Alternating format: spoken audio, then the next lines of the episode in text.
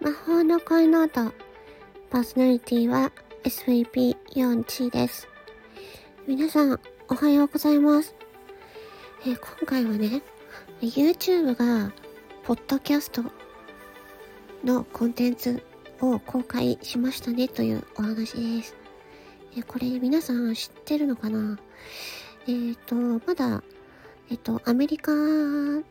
だけのようなんですが、日本ではまだ見れないんですけど、えー、youtube.com スラッシュ、ポッドキャスト、ポッドキャストかな？で、えー、もうね、YouTube のポストキャストの専用のページが出来上がったということでね、うん。まあそういうニュースなんですけれども、まあ、私も YouTube をやっているんですが、私の YouTube の場合は、えー、動画を見せるというより、えー、音声をね、えー、聞かせるタイプの、まあ、まさにラジオ的なものだったので、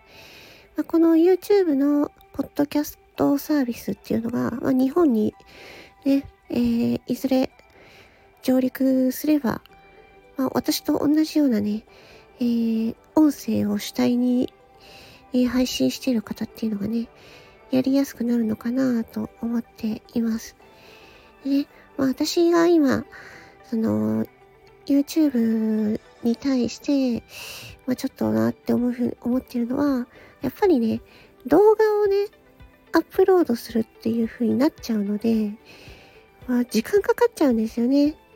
このスタンド FM だと音声だけだったらもうすぐにね、えー、アップロードできできるのでいいんですけど YouTube になるとね短い時間でも結構時間かかるんですよねアップロードに。でそういったところがうー YouTube のポッドキャストになるとまあ少しでも早くアップロード公開できるのかななんて、ちょっとね、まあ、わかんないですけどね。うん、日本に、日本にそのポッドキャストサービスが あとどれくらいでこっちに上陸してくるのかはちょっとわからないですけども、まあ、YouTube をね、ポッドキャストをやるっていう流れになると、結構、